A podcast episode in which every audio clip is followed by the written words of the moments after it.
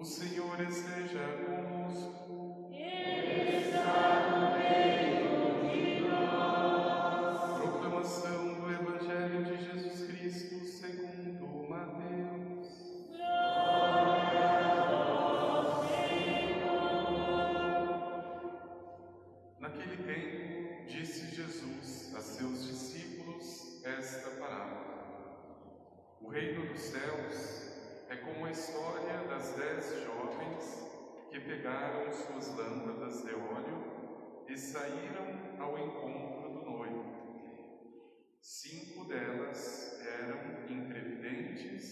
E as outras cinco eram previdentes. As imprevidentes pegaram as suas lâmpadas, mas não levaram óleo consigo. As previdentes, porém, levaram vasilhas com óleo junto com as lâmpadas. O noivo estava demorando e todas elas acabaram cochilando e dormindo. Meio da noite, ouviu-se um grito: O noivo está chegando, ide ao seu encontro. Então, as dez jovens se levantaram e prepararam as lâmpadas. As imprevidentes disseram às previdentes: Dai-nos um pouco de óleo, porque nossas lâmpadas estão se apagando. As previdentes responderam: De modo nenhum, porque o óleo pode ser insuficiente para nós e para vós. É melhor irdes comprar dos vendedores. Enquanto elas foram comprar óleo, o noivo chegou e as que estavam preparadas entraram com ele para a festa de casamento e a porta se fechou. Por fim, chegaram também as outras jovens e disseram: Senhor, Senhor, abre-nos a porta. Ele, porém, respondeu: Em verdade, eu vos digo, não vos conheço. Portanto, ficai vigiando pois não sabeis qual será o dia nem a hora.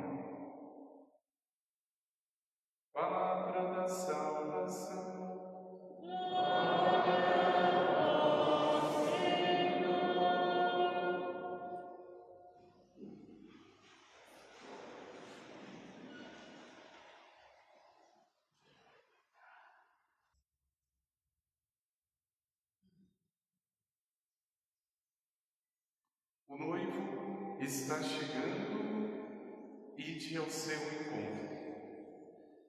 Não é novidade para ninguém que a espera do Senhor é certa, ou melhor, a vinda do Senhor é certa, e sobre a qual sabemos muito pouco, porque Ele mesmo já alertava no Evangelho: não sabeis o dia nem a hora, mas esperem, porque eu venho. A parábola contada pelo próprio Senhor nos dá luzes para saber como esperar devidamente este dia, munidos de prudência, munidos da devida vigilância, nesse dia tão esperado, creio, por todos nós. As grandezas e as surpresas de Deus esperam um coração igualmente vigilante, e essa precisa ser, meu irmão, não é mais do que nunca a tua atenção, um coração vigilante diante da espera do Senhor. E veja que interessante, porque apesar de parecer uma imagem ultrapassada, até porque a lamparina com óleo já nem é usada mais como antigamente. Hoje nós temos energia elétrica, temos tecnologias, de modo que essa imagem da lâmpada ou da luz movida a óleo parece uma coisa muito estranha. Mas o Senhor está focando no essencial. Esta espera ou este dia diante dele, nós precisamos do necessário, ou seja, o óleo que eu preciso para encontrar-me, seja pela manhã, à tarde, à noite, independente do momento, precisa ser muito bem definido para que eu não fique no meio do caminho, ou pior ainda, do lado de fora. A palavra diz: haviam cinco jovens que chegaram ao lugar, conseguiram mas depois ficaram de fora. Não haviam tido prudência o bastante para encontrar o Senhor. E veja, meu irmão e minha irmã, você precisa de pelo menos três olhos sem os quais dificilmente você entrará pela porta. Dificilmente você encontrará o noivo. O primeiro olho nós poderíamos definir pela fé, que se traduz na vida de oração. O segundo olho seria a esperança, que pode ser traduzida como a prudência diante da vida. E o terceiro óleo, o óleo da caridade, que se traduz sobretudo na misericórdia com aquele que precisa. Por que é necessário entender que para encontrar o Senhor na sua vinda eu precise tanto do óleo da fé? E mais uma vez, aqui eu me lembro, a fé enquanto expressa numa vida concreta de oração. Porque veja, não é exagero nenhum dizer, a medida da tua fé é a medida da tua oração. Tal é a tua fé, qual será a tua oração. E por isso que a profundidade na oração é essencial para se medir ou se dizer se tenho ou não a fé necessária como óleo à espera do esposo. Então veja, meu irmão e irmã, é próprio da oração a profundidade diante da vida, mas sobretudo diante de Deus. As pessoas mais medíocres são aquelas que não dispõem do seu sagrado tempo para estar com o Senhor. E já fica muito clara pela parábola qual é o lugar que resta para aqueles que não se aprofundam em Deus ou que não queiram a oração como um óleo para vigiar diante de Deus. Eu não vos conheço, disse o Senhor. Veja que interessante. A oração é o tempo mais perdido para esse mundo. Porque você poderia fazer um monte de coisa no lugar da oração. Mas é o tempo mais bem empregado para a eternidade. Veja que grandeza. É o tempo mais perdido para esse mundo porque é um exercício de fé. Você colocar-se diante de Deus sem saber, sem ver, é fé. Como o próprio Paulo diz, a fé é a certeza daquilo que não se vê. Estar em oração e dedicar tempo para isso é uma pura atitude de fé. Eu não sei se vai acontecer. Mas por outro lado, meu irmão e minha irmã, esta aparente perda de tempo é para Deus o ganho da vida eterna. Por isso que ele disse para aquelas cinco: Eu não conheço vocês, porque vocês não estiveram comigo o necessário. Vocês estavam ocupadas demais com tudo, menos comigo. Meu irmão e minha irmã, Cuidar da tua vida de oração, eu digo que é uma questão de sobrevivência. Eu não diria nem só do ponto de vista da eternidade, mas do ponto de vista da sua saúde mental. Se você não conseguir parar diante do teu Criador, e aqui eu não estou falando de cinco minutos, porque isso é mediocridade. Eu estou falando de pelo menos meia hora, uma hora por dia para estar com o teu Senhor, se não tiver este óleo na tua vida, preste muita atenção. O máximo que você vai ouvir do Senhor daquele dia, eu não te conheço, eu não te conheço. Porque o teu tempo estava para todos, menos para mim. Eu não te conheço. O noivo está chegando, diz a palavra, ide ao seu encontro. Mas, meu irmão e minha irmã, prepara primeiro a tua lâmpada da fé. Expressa nesta oração concreta diante de Deus. E em segundo lugar, o Senhor te pede ainda um outro óleo chamado esperança, mas que se traduz aqui de uma forma mais concreta na virtude da prudência. Veja, o Evangelho não dá o nome às cinco virgens, às dez virgens, mas ele faz questão de mencionar que cinco eram prudentes ou previdentes, cinco eram imprudentes, eram imprevidentes. Veja, infelizmente nós estamos acostumados sempre com os extremos, o que nunca deveria acontecer. Eu conheço pessoas, por exemplo, que têm mania de limpeza e queira Deus que não seja você. Não pode ver um cisco na casa que já vai com pano, que já limpa isso. Padre, eu fico o dia inteiro e a minha casa ainda precisa limpar. Meu irmão, minha irmã, isso é desequilíbrio. Eu não estou falando só de mulheres, conheço homens que são desequilibrados neste ponto. Ou, por outro lado, o extremo, conheço uma pessoa que nunca deixava entrar na casa. O dia conseguimos, você via papel higiênico, você via coisas chegando no teto, porque nem a porta conseguia abrir. Guardava tudo, não jogava nada fora. Os extremos são perigosos. Ou aquele que diz, mas eu preciso trabalhar, eu não posso ficar com esse filho, eu não posso assumir isso, porque eu tenho que trabalhar, ótimo. Mas o excesso de trabalho também é pecado.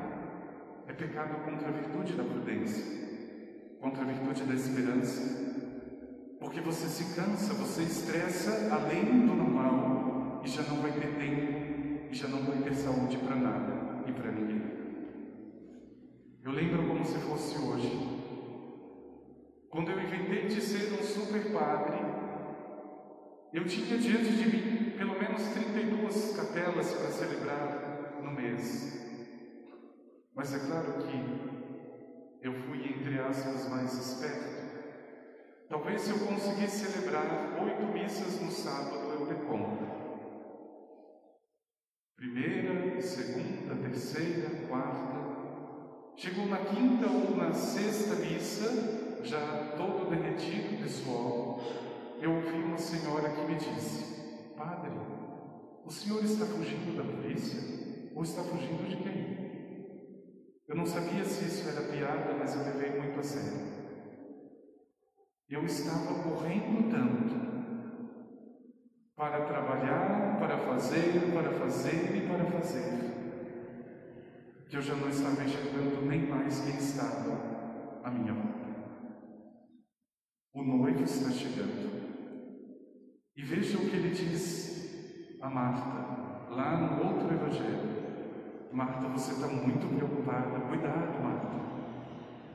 Meu irmão e minha irmã, é claro que não precisa chegar a este excesso de trabalho o outro extremo também é perigoso, quantas pessoas preguiçosas que simplesmente não querem saber de trabalho.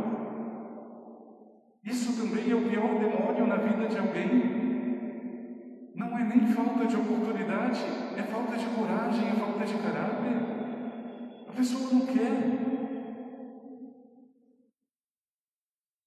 Infelizmente, nós ficamos, é claro, comovidos com certas histórias, mas quando vamos a fundo, não é tudo aquilo. Aquele coitadinho que está na rua, coitado, ninguém liga para ele. Vai oferecer emprego para ver se ele quer. Muitas vezes não é isso. Não é, não quer responsabilidade, não quer compromisso. O esposo está chegando, mas eu preciso também do óleo da perseverança, ou melhor, desta prudência. Não pode ser o exagero, o extremo. É preciso, diante do Senhor, meu irmão e minha irmã, colocar com toda a confiança: Senhor, me ajude. Eu preciso de equilíbrio, eu preciso de uma sanidade necessária quando tu chegar. E por fim, meu irmão e minha irmã, para encontrar o Senhor e para encontrar as portas abertas, você ainda precisa de um terceiro óleo. É o óleo da caridade, que é expresso pelas obras de misericórdia. Com toda certeza, o teu próximo é a tua família. Então comece por ela. O exercício da misericórdia deveria começar sempre com aqueles que estão mais próximos. O problema é que a gente vai formatando as coisas de um jeito que eu não posso sair do meu lugar para fazer o que o outro talvez esteja precisando de uma ajuda, de qualquer coisa. Exercitar a misericórdia com os nossos é o primeiro passo. Depois eu vou pensar em dar comida para os pobres, em ajudar estes ou aqueles. Mas veja, como dentro da nossa casa, geralmente nós somos injustos. Será que se eu lavar um prato vai cair a minha mão? Será que se eu ajudar a limpar o banheiro eu vou adoecer? Por que, que sempre o outro precisa? Por que, que eu também não posso? O Senhor está chegando e tomara Deus que Ele te encontre com o óleo da misericórdia nas mãos, meu irmão, minha irmã, porque tenha certeza de uma coisa: a noite é muito longa, o caminho é muito longo. E mais uma vez, se faltar o óleo, você já sabe o que acontece. Você fica do lado de fora, porque simplesmente confiou demais em si e veja que, voltando ainda à virtude da prudência que falávamos, aquelas cinco virgens prudentes ou previdentes não precisaram levar um barril de óleo, mas também não levaram só a lâmpada. Diz a palavra, levaram vazias com óleo. Não precisa ser uma carga insuportável, mas o necessário. Meu irmão e minha irmã, é pedir ao Senhor este dom, é pedir ao teu coração, Senhor, que nunca me falte o óleo da fé através da minha oração. Porque eu tenho certeza, meu irmão e minha irmã, se o demônio chegar hoje na tua casa, na tua vida, e te encontrar em oração, ele não semeia nada. Ele não tem campo para isso. Por que, que acontece tanta discórdia e desavença familiar? Porque o nosso campo está livre. Para quem quiser chegar primeiro. E preste muita atenção, porque às vezes quem chega primeiro não é o Senhor. Porque se fosse, não teria tanta discórdia. Se você estivesse ocupado, este tempo, esta hora, este momento é do Senhor, o demônio não teria espaço para belo. Mas infelizmente ele tem muito hoje, muito. E quando o Senhor voltar, o que ele vai encontrar? Pessoas sem tempo, sem tempo para nada. Onde já cresceu o joio além da medida e ninguém consegue separar mais nada. Pede, meu irmão e minha irmã, no teu coração que haja este óleo necessário no tempo de uma oração verdadeira e de qualidade diante do Senhor. Porque eu tenho certeza, o mundo vai dizer é perda de tempo, mas a eternidade vai abrir a porta para você entrar. É um tempo que você investe para Deus. É um tempo que você coloca nas mãos de Deus. Pede também o óleo da prudência, este óleo da esperança. Como Paulo lembra na segunda leitura, irmãos, eu vim falar para vocês a respeito dos mortos e da esperança, para que vocês não sejam como aqueles que não confiam em Deus ou que não conhecem Deus. Porque diante da morte, quanto desespero! Onde está a virtude da esperança? Na ressurreição.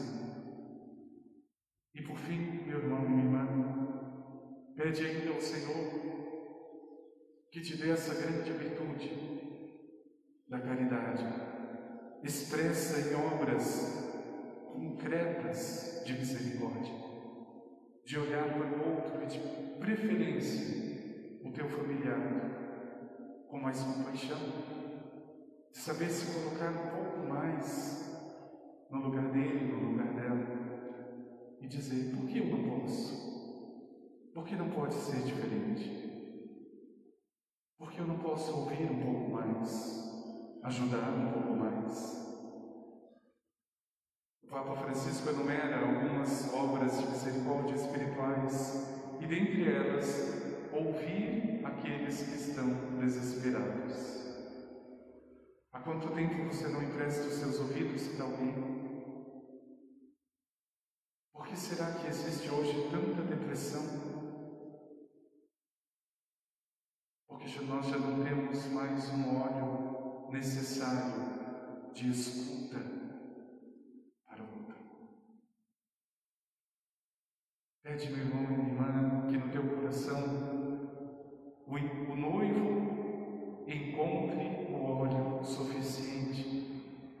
Pede que nunca falte na tua fé uma verdadeira oração para o profundo de Deus.